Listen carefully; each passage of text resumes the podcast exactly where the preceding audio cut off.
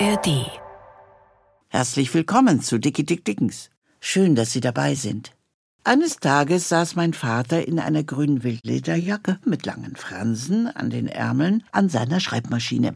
Er sagte, das sei die Jacke von Dicky Dick Dickens. Aber sie sich hat machen lassen oder sie ein Geschenk war, am Ende war sie ihm wohl doch zu peinlich. In seinem Nachlass war sie jedenfalls nicht. Ihnen, auch ohne Fransenjacke, gute Unterhaltung.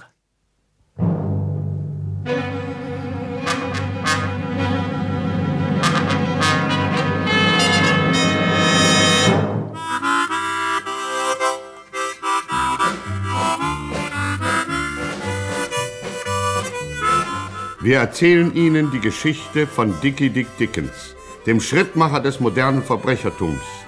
Dickie Dick Dickens, dem unaufhaltsamen unter den Sturmtötern des 20. Jahrhunderts.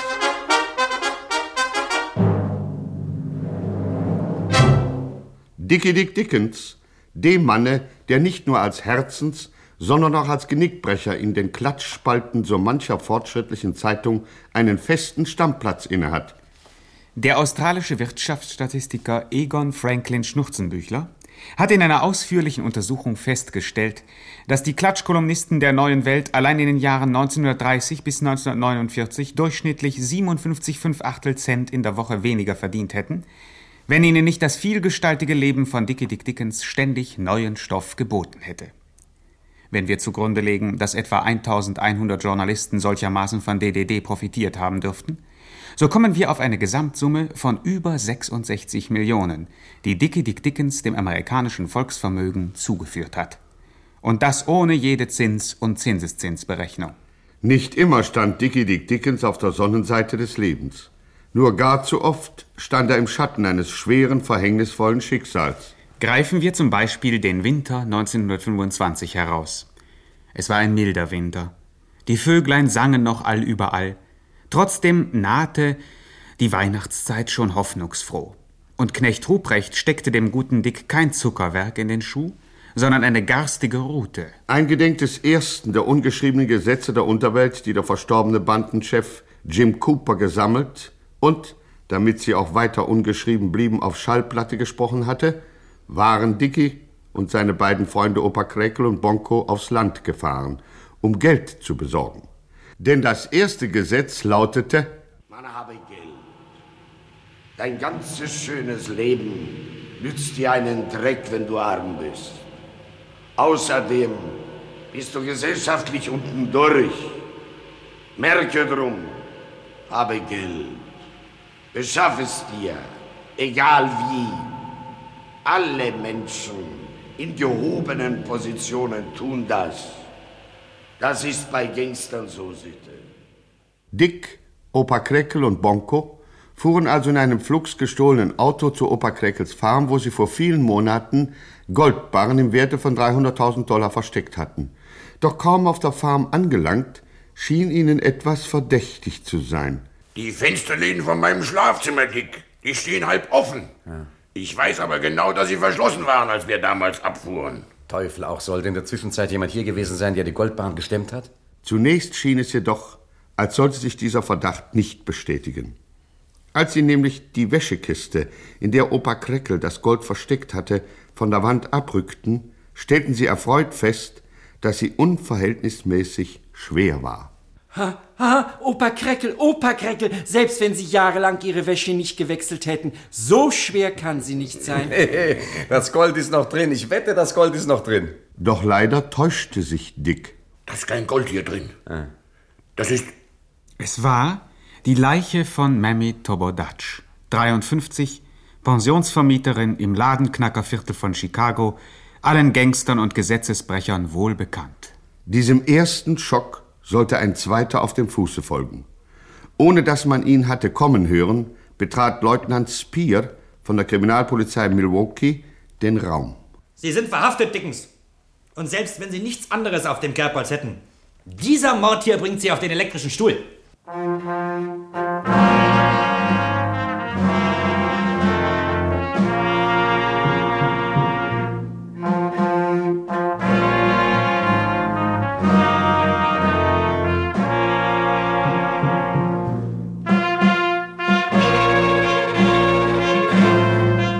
Dickie Dick Dickens und seine Freunde waren sprachlos, sodass es hier im Moment nichts Neues zu hören gibt.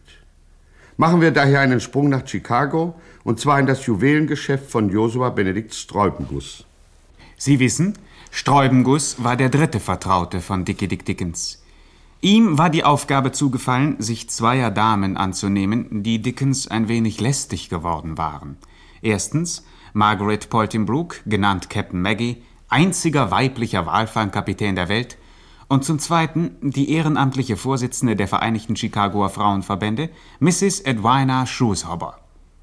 Nachdem er den ersten Teil seiner Aufgabe mit Bravour absolviert hatte, indem er nämlich Captain Maggie an Bord ihres Schiffes geleitet und abgewartet hatte, bis das Schiff in See stach, kehrte er nun gemeinsam mit Mrs. Edwina Shrewshober von der Reise ermüdet, doch frohgemut nach Chicago zurück. Just zur gleichen Stunde, da sich Dickie Dick Dickens und seine Freunde auf den Weg zu Opa Crackles Farm machten.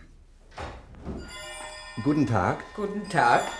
Guten Tag, meine Dame. Sie wünschen? Dies ist doch das Geschäft von Mr. Sträubenguss. Gewiss, meine Dame.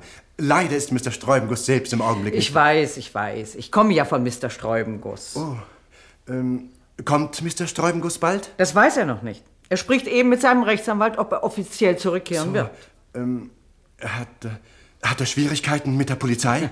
Nicht gerade direkt. Wir saßen zwar zusammen im Gefängnis, aber, aber schließlich ist das nur eine Sache der Form. Ja, ja. Denn wenn sich auch in meinem Innern ein warmes Gefühl für den famosen Mr. Dickens regt, ja, ich gebe zu, ich schäme mich seiner Bekanntschaft durchaus nicht. So habe ich doch nichts mit ihm gemein. Nun ja, gnädige Frau, was nicht ist, kann ja noch werden. Sie Schelm. Guten Morgen, darf ich bitte wünschen? Guten Morgen. Guten Morgen. Ich, ich hätte gern. Mr. Sträubenguss ist leider nicht da. Ist mir bekannt, wird aber bald kommen. Kann sein. Es wird aber trotzdem sinnlos sein, ich meine... So, so, so. Ich weiß nicht, ich weiß nicht. Äh, könnte ich Sie vielleicht einen Augenblick allein sprechen, Mr. James? Du kannst ruhig reden, wie dir der Schnabel gewachsen ist. La. Diese Dame ist Kummer gewöhnt. Ach. Sie war mit Mr. Sträubenguss zusammen eingesperrt. Mrs. Schrueshopper, darf ich Ihnen Krüppelfinger Jonathan vorstellen? Äh, nee, nee, nix mehr mit Kribbelfinger. Ich, ich habe mich umgestellt. Solide Arbeit jetzt, ja. Einbruch, Diebstahl, Fassadenkletterei. Bringt mehr ein, wissen Sie. Habe ich dir ja immer gesagt. Ich dachte, du sitzt noch im Kittchen. Nee, nee, ist vorbei, vorbei. Hab meine Strafe abgesessen, ja. Wie sich das für einen braven Jungen gehört. Auf den Tag genau. Ich schulde Papa Staat keine Stunde mehr. Wir sind quitt. Die Rechnung ist glatt. Und nun kann's wieder losgehen. Hab auch gleich was mitgebracht. Ja, Krippelfinger Jonathan, ich, ich glaube, Sträubenguss kann kein Geschäft mehr mit dir machen. Ja, aber sehen Sie sich das Zeug doch erst mal an. Ach nein, das- Hier, klasse Ware, sage ich Ihnen. Hier, Lupen rein. Schauen Sie mal her, Schmuck von einem industriellen Liebchen. Und da kommt nichts mehr nach. Die Dame soll nämlich übermorgen ermordet werden. Tut mir leid, auch dann nicht. Aber Sie können doch einen alten Freund nicht aufsitzen lassen. Wissen Sie, man will mich da nämlich in eine Bande hineinzerren. Eine Bande? Gibt's denn sowas auch schon wieder? Naja, da haben sich so ein paar Figuren zusammengetan. Naja, und Sie wissen doch, wie wenig ich Banden leiden kann. Man kommt auf keinen grünen Zweig. Man, wissen Sie, man kann seine Persönlichkeit nicht entfalten. Man ist ja irgendwie ein Individualist, nicht? Man ist doch, man verdient doch auch mehr. Haben Sie doch ein Herz. Haben Sie ein Herz, nehmen Sie mir den Kram ab. Ich kann ja damit meine Existenz aufbauen. Sträubenguss täte es doch auch. Nee, Jonathan, tut uns leid. Ah. Wir sind anderweitig engagiert, haben einen Exklusivvertrag. Ein Exklu aber, aber wer macht denn heutzutage noch Exklusivverträge? Bitte, Sie, Sie graben doch Ihr eigenes Grab. Wer wird denn heute noch auf einer Schulter tragen? Wenn die Schulter breit genug ist, kann man sich das schon leisten. Ja. Sie machen mir Spaß. Wer hat denn so eine breite Schulter, dass man sich darauf verlassen kann? Zum Beispiel Dickie Dick Dickens. Das das sind die Lache, James. Sie sind ein Primaner. Dickie Dick Dickens. Sie, ehe Sie zehnmal das Alphabet aufgesagt haben, geht dem der Dampf aus. Was wissen Sie denn schon über Dickie Dick Dickens? Oh, eine ganze Menge, eine Mhm. ganze Menge. Zum Beispiel? Zum Beispiel wird er heute oder morgen oder übermorgen in die Nähe von Lacrosse fahren, auf eine einsame Farm, stimmt's? Ich weiß nicht. Oh, das könnte sein. Sträubenguss sagte mir sowas am Telefon. Hm, dort möchte er sich Geld holen. 300.000 Dollar. Was glauben Sie, wie der in den Wind guckt? Wie kommen Sie denn darauf? Ja, nein, das, das kann ich nicht sagen. Das darf ich nicht sagen. Das tut mir furchtbar leid. Aber ich rate Ihnen, tragen Sie nicht nur auf der einen Schulter, da werden Sie ein armer Mann. Hier, nehmen Sie meinen Schmuck. Da haben Sie doch was davon. Und ich bringe Ihnen mehr. Ja, wir bleiben im Geschäft. Ich habe im Kahn dazugelernt, habe Nachhilfeunterricht genommen bei einem lebenslänglichen. Na gut, Kribbelfinger Jonathan, dann natürlich zeigen Sie mal her, was Sie da haben.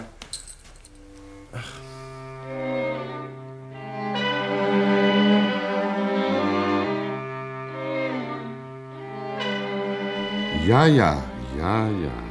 So schnell schwindet die Gefolgschaftstreue in Gangsterkreisen. Eben noch hatte der brave Diener des Josua Benedikt Sträubenguss auf Dickie Dick Dickens geschworen.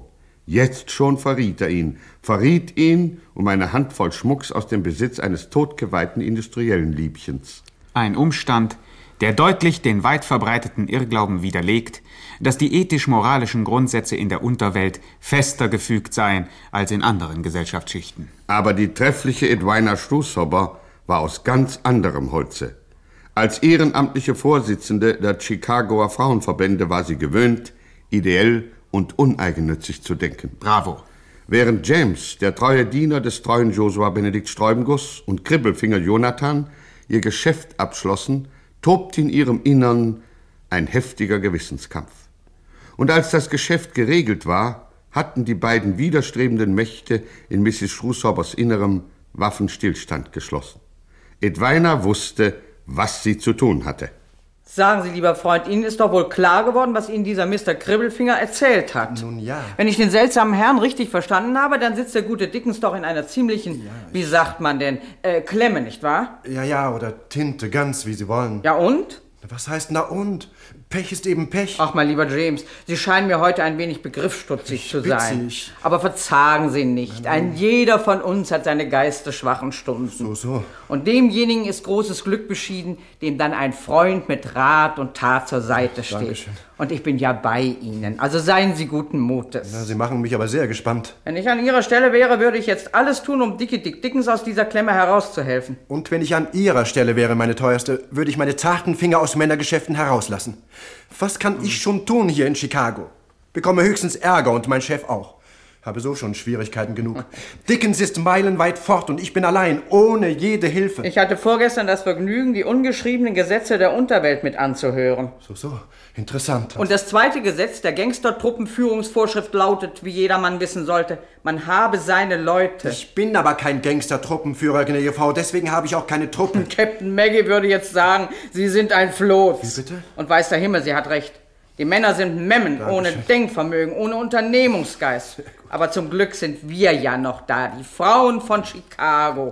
Was das Personal betrifft, brauchen Sie sich also keine Gedanken zu machen. Würden Sie mir nur freundlichst einen Omnibus beschaffen, junger Mann. Einen Omnibus? In einer halben Stunde, denke ich, können Sie ihn besorgt haben. Ja, aber um alles in der Welt, was haben Sie vor? Das werden Sie noch rechtzeitig erfahren, junger Mann.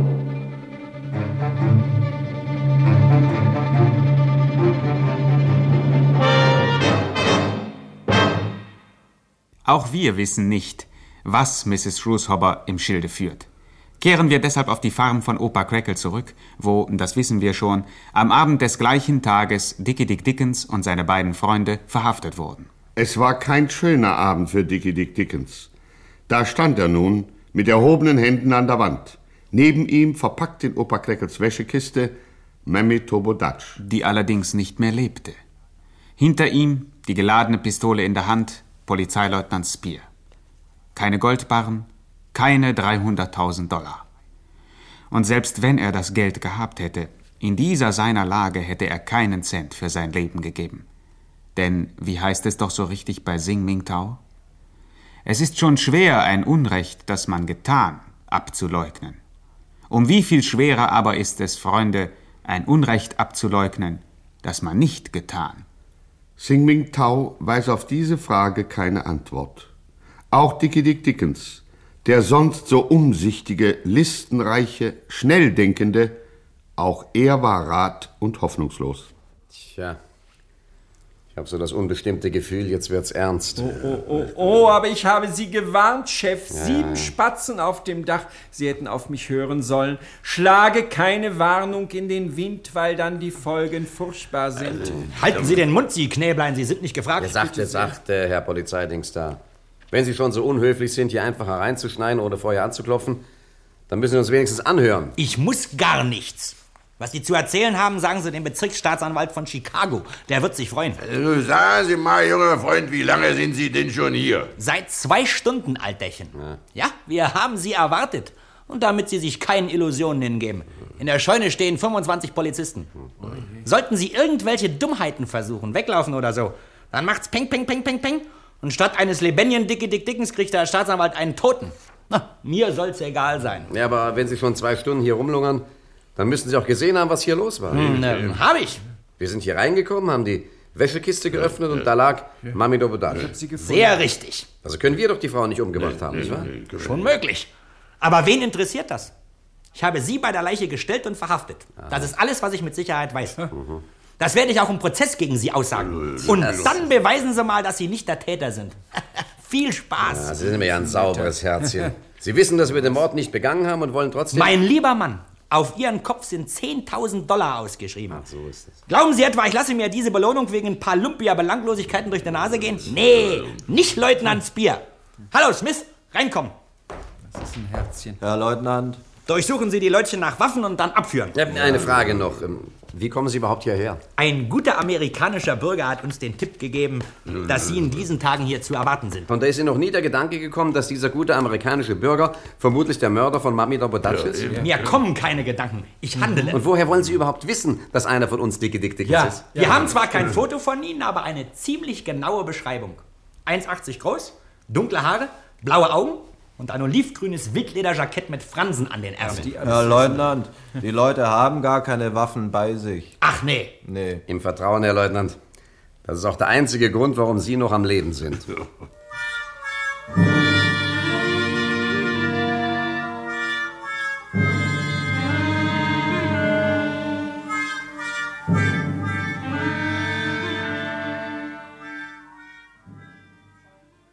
Es blieb Dickie Dick Dickens nichts anderes übrig, als sich seinem Schicksal zu ergeben. Ein böses, ein ungerechtes Schicksal. Doch wie oft geschieht es, dass gerade die Besten, die Größten, die Edelsten unter uns von den Härten des Lebens getroffen werden. Man legte die drei Wackeren in Handschellen und steckte sie in eines der Polizeiautos, die die Beamten in der Scheune geparkt hatten. Mit niedergeschlagenen Augen und gesenkten Köpfen fuhren sie sodann den gleichen holprigen Ackerweg zurück, über den sie nur eine halbe Stunde zuvor so hoffnungsfroh und wohlgemut herangekommen war. Nix nochmal und dreimal zugenäht. Was können wir bloß tun jetzt? Tja, hab nicht den geringsten Schimmer, Opa. Mit Handschellen tut sich nichts sehr gut. Siehst du, mein Jungchen, wir hätten uns doch noch Waffen besorgen. Oh, huch nein, huch nein. Dann wären wir jetzt schon tot. Gegen diese Übermacht hätten wir uns nicht halten können. Ja, aber es wäre ein schneller Tod gewesen, Bunkel. Klarer, sauberer Tod auf dem Felde der Ehre. Ach, red keinen Quatsch. Was nützt mir alle Ehre, wenn ich nichts mehr davon habe? Außerdem habe ich frohe Nachricht für euch. Na, was denn? Auf dem Wege zum Auto habe ich ein Gänseblümlein gefunden. Blödsinn. Hast dein Gänseblümchen du gefunden, ist auch schon das Schlimmste überwunden. Dummer Quatsch. Ja, nun seht euch das an. Da kommt doch wahrhaftig ein Riesenomnibus entgegen. Wirklich? Wo mag der bloß hinwollen auf dem Ackerweg? Keine Ahnung, der Weg führt zu meiner Farm und da hört er auf. Aber seht doch mal, lauter Weiber, lauter Weiber. Oh. Im Autobus. Äh, Die haben sich wahrscheinlich verfahren. Moment mal, Moment, seht doch. Wer da neben dem Steuer sitzt. Mrs. Edwina Schrushauber.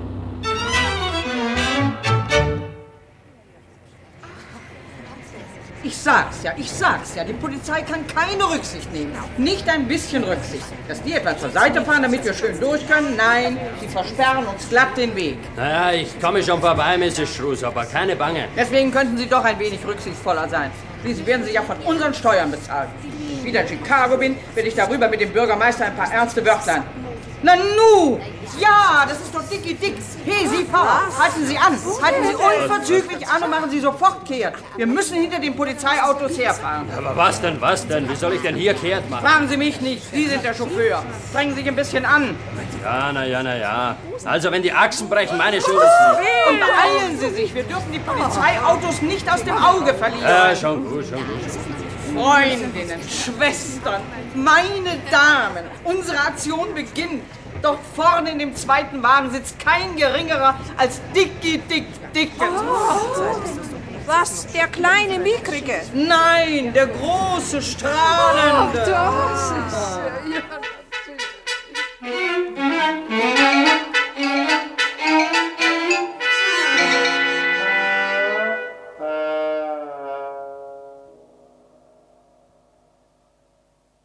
Es war ein eigenartiger Konvoi, der sich nun den Ackerweg entlang schlängelte und schließlich in die Chaussee nach La Crosse einbog. Fünf Polizeiautos mit insgesamt 25 Polizisten und drei Häftlingen und ein Omnibus mit 40 Damen der Chicagoer Gesellschaft. Auf dem Hauptbahnhof von La Crosse war schon alles für Dickie Dick Dickens und seine Freunde vorbereitet.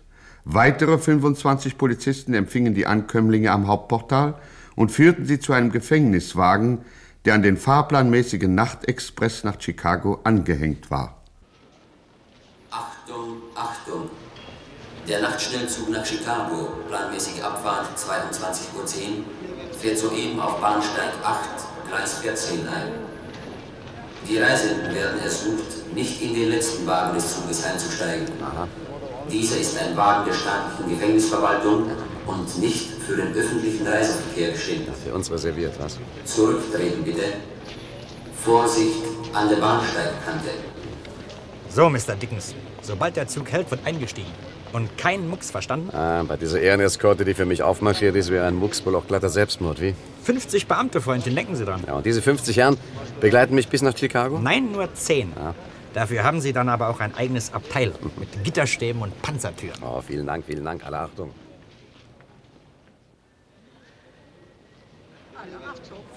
Polizisten. Ich habe nur 49 gezählt, meine Liebe. Aber wenn Sie wollen, zähle ich gern noch einmal. Oh, beste Mrs. Morning, Ihnen scheint ja doch wohl ein wenig der Sinn für die Realität unseres Vorhabens zu fehlen. Ach, mir fehlt ehrlich gesagt der Sinn für das ganze Unternehmen.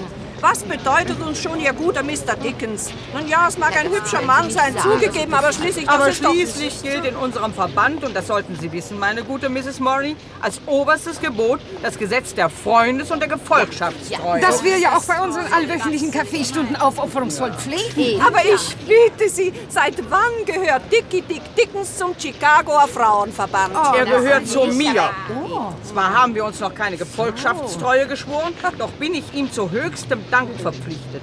Er hat mich unter Einsatz seines eigenen Lebens aus den Klauen der Polizei befreit. Der Gute. Ja, Und, meine Damen, wo ständen wir, wenn wir einem Freund, der in Not geraten ist, unsere helfende Hand verweigern wollten? Bravo, bravo! Wollen wir ja gar nicht, liebe Edwina, wollen wir ja gar nicht. Wir sind dir willig bis hierher ja. gefolgt. Aber du sag mal selbst, was, was können wir denn angesichts von 50 Polizisten schon ausrichten? 49 sind also Ich habe sie gezählt. Gleichwohl, es sind ihrer zu viel. Wir sind nur 40 schwache ja, Frauen. Ja, also gehen wir zum Omnibus zurück und fahren nach Hause. Ja. Aufgeben? Niemals. Ja, wir haben sowieso nur noch wenige Minuten Zeit. Gleich fährt der Zug ab. Es ist Schluss, ah.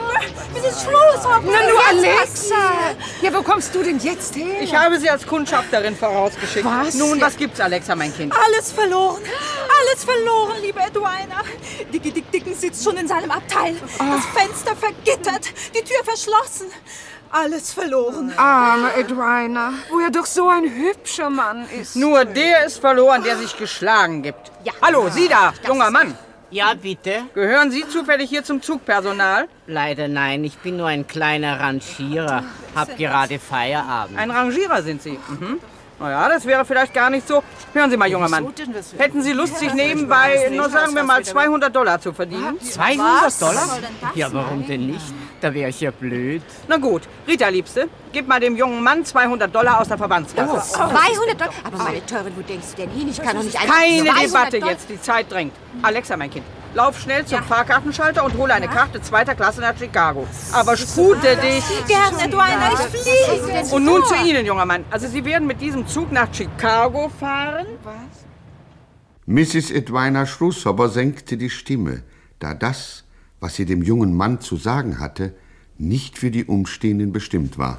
Aus diesem Grunde werden auch wir bedauerlicherweise nicht erfahren, wie der Auftrag lautete, den sie dem jungen Mann gab. Achtung, Bahnsteig 8. Reisende nach Chicago. Bitte einsteigen und die Türen schließen. Hier, Edwina, hier ist die Fahrkarte. Danke, Alexa, mein Kind. Bitte sehr, junger Mann, steigen Sie ein und tun Sie genau, was ich Ihnen gesagt habe. Worauf Sie sich verlassen können, beste Frau. Wird alles bestens geregelt. Auf Wiedersehen und toi, toi, toi. Und jetzt, Freundinnen, Schwestern, meine Damen, zum Omnibus zurück. Marsch, Marsch!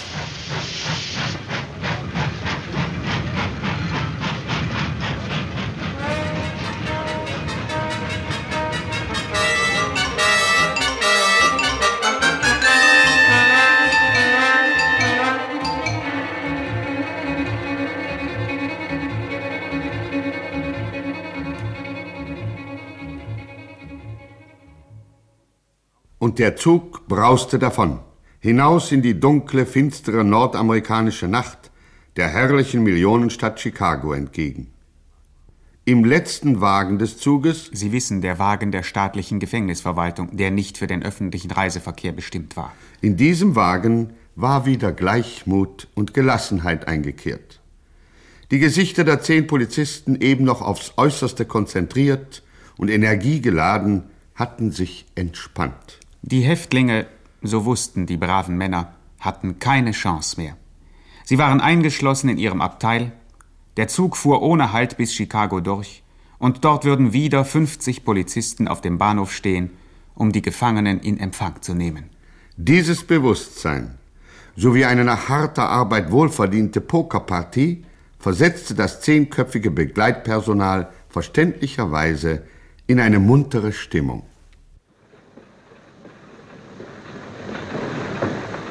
Eine Beförderung ist mir sicher, Kameraden.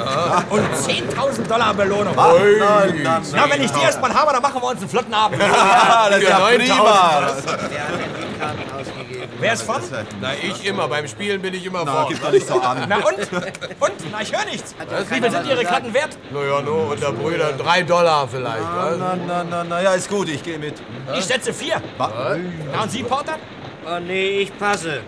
Aber wenn Sie gestatten, Herr Leutnant, gehe ich mal eben in den Speisewagen und hol mir ein Bier. Na, ist in Ordnung. Aber kommen Sie gleich wieder. Ja, ich hol ja bloß ein Bier. Nee, nee, nee, Nein, nee, nein, für nein, uns nein, für auch. uns auch noch ein Bier. Wenn ich bis drei zählen. Na, Richardson, wie steht's?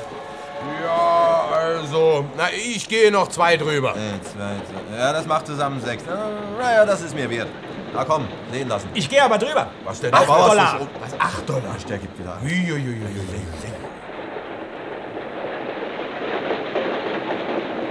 Hey, hey, hey, was machen Sie denn da? Tut mir leid, Herr Wachtmeister, ich muss die Verbindungstür schließen. Sie können hier nicht mehr durch. Ja, ich will ja auch nicht durch, sondern in den Speisewagen mir ein Bier holen. Es hilft nichts. Der Wagen wird abge... abgeschlossen. Ist ja ein Gefängniswagen. Ja, das genügt doch, wenn das Abteil von den Gefangenen verschlossen wird. Bedauere Anweisung vom Zugführer.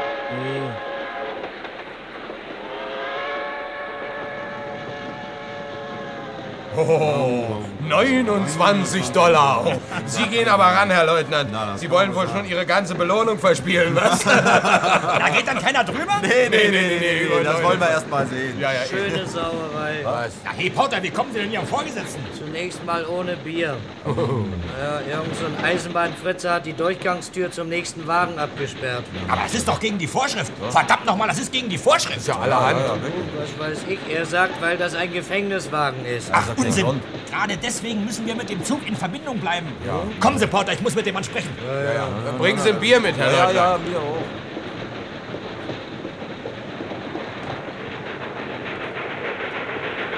Na, wo ist dieser Kerl? Na, jetzt ist er weg. Na, ich sag Ihnen doch, er hat die Tür verschlossen und ist in den anderen Wagen rübergegangen. So eine Sauerei. Hab ich schon gesagt. Nee, nee, nee, nee, an der Tür brauchen Sie gar nicht zu rütteln. Die ist zu. Ja, was macht denn dieser Mensch da? Ja? Na, nur sehen Sie sich das an. Der hockt doch wahrhaftig dort unten auf der Wagenkupplung. Ja, Ja, Herr Leutnant, das ist der Mann. Also jetzt wäre ich verrückt. Also jetzt drehe ich durch. Na, nur sehen Sie bloß, was dieser Bursche macht. Ja. Der koppelt ja unseren Wagen ab. Ja. Haben Sie dafür Töne? Ja. Der koppelt unseren Wagen ab. Ja. Äh, was? Oh, oh, oh, der Zug fährt weiter und wir, wir bleiben stehen? Na, hast du sowas schon erlebt? Das schöne Bier.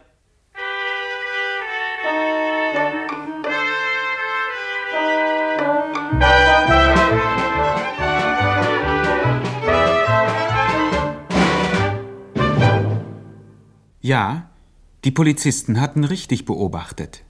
Der Eisenbahner, übrigens derselbe, mit dem Mrs. Edwina Shrewshober auf dem Bahnhof von Lacrosse so angelegentlich geplaudert hatte, koppelte den letzten Wagen des Nachtexpresses nach Chicago ab. Der Wagen rollte noch einige hundert Meter herrenlos weiter und blieb dann im wahrsten Sinne des Wortes auf der Strecke. Und Polizeileutnant Speer sah nicht nur die Lichter seines Zuges weit vorn am Horizont verschwinden, sondern auch sämtliche Fälle davon schwimmen. Die Beförderung, die 10.000 Dollar Belohnung. Völlig deprimiert stieg die zehnköpfige Polizeimannschaft aus, um sich den Schaden zu besehen. Junge, Junge, da sind wir aber schön angeschmiert, Herr Leutnant. Das kann man wohl sagen. Haben Sie diesen Eisenbahner wenigstens nach seinem Namen gefragt, Porter? Hä? Nee. Warum sollte ich denn? Ja, eben. Hat mir ja keiner gesagt. Ich hab mir nur gleich gedacht, dass da irgendwas nicht stimmt. Ja, das haben wir uns auch das hab ich Ob mir da was nicht gestimmt hat, verdammt nochmal. Und jetzt stehen wir da. Ja. Mitten in der Nacht. Und wie? Weit und breit keine Menschenseele. Ja, ja. Oh, doch, Herr Leutnant, da, da drüben auf der Chaussee, da kommt was. Ach ja. Ja, ja, das sieht beinahe aus wie ein Omnibus. Ja, ne? Kommt, ist. Leute, den halten wir an. Vielleicht können die uns weiterhelfen. Ja, das wäre ja keine Idee. Hallo!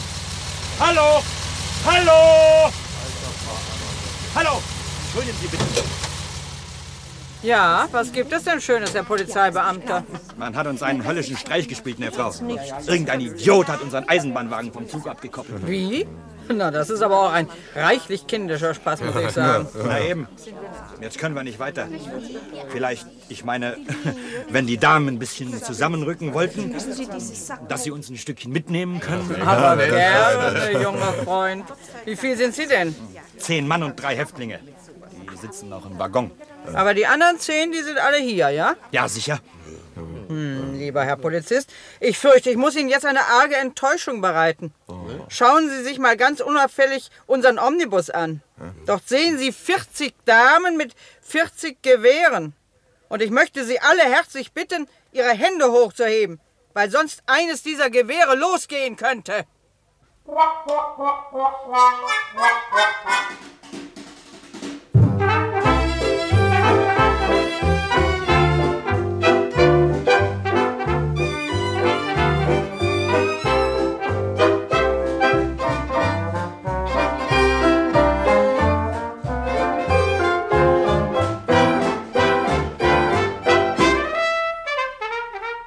So, meine Damen und Herren, endete eine Eisenbahnfahrt, von der sich alle Beteiligten sehr viel versprochen hatten, verhältnismäßig unverhofft. Dickie Dick Dickens erinnert sich, wie wir seinen Memoiren entnehmen dürfen, die er 13 Jahre später im Zuchthaus Sing Sing geschrieben hat und die in 14 Fremdsprachen übersetzt worden sind, noch heute mit viel Vergnügen an jene Nacht. Dieses Erlebnis, so schreibt er, beweist von neuem, dass man in unserem guten alten Amerika auf alles gefasst sein muss. Und mitunter kommt es immer noch dümmer, als sich der Dümmste von uns träumen lässt. Eine Erkenntnis, die sicher nicht nur für das gute alte Amerika Gültigkeit hat. Doch noch wissen wir nicht, wie die Geschichte ausgeht. Drum versäumen Sie nicht, das nächste Mal Ihr Radio anzustellen. Hören Sie mehr über das aufsehenerregende, sensationelle, atemberaubende Leben des gefährlichsten Mannes von Chicago. Dickie Dick Dickens.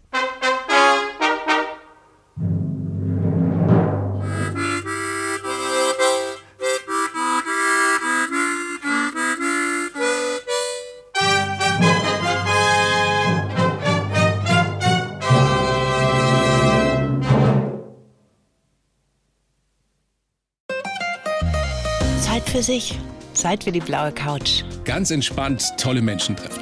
Der preisgekrönte Talk. Wir sind Dominik Knoll und Thorsten Otto. Und wir freuen uns auf Menschen und ihre Geschichten. Wie die von Regisseur und Comedy-Star Bully. Ich habe mein ganzes Leben lang versucht, immer das Positive zu sehen. Bin mit einer alleinerziehenden Mutter aufgewachsen. Ich war ein Schlüsselkind.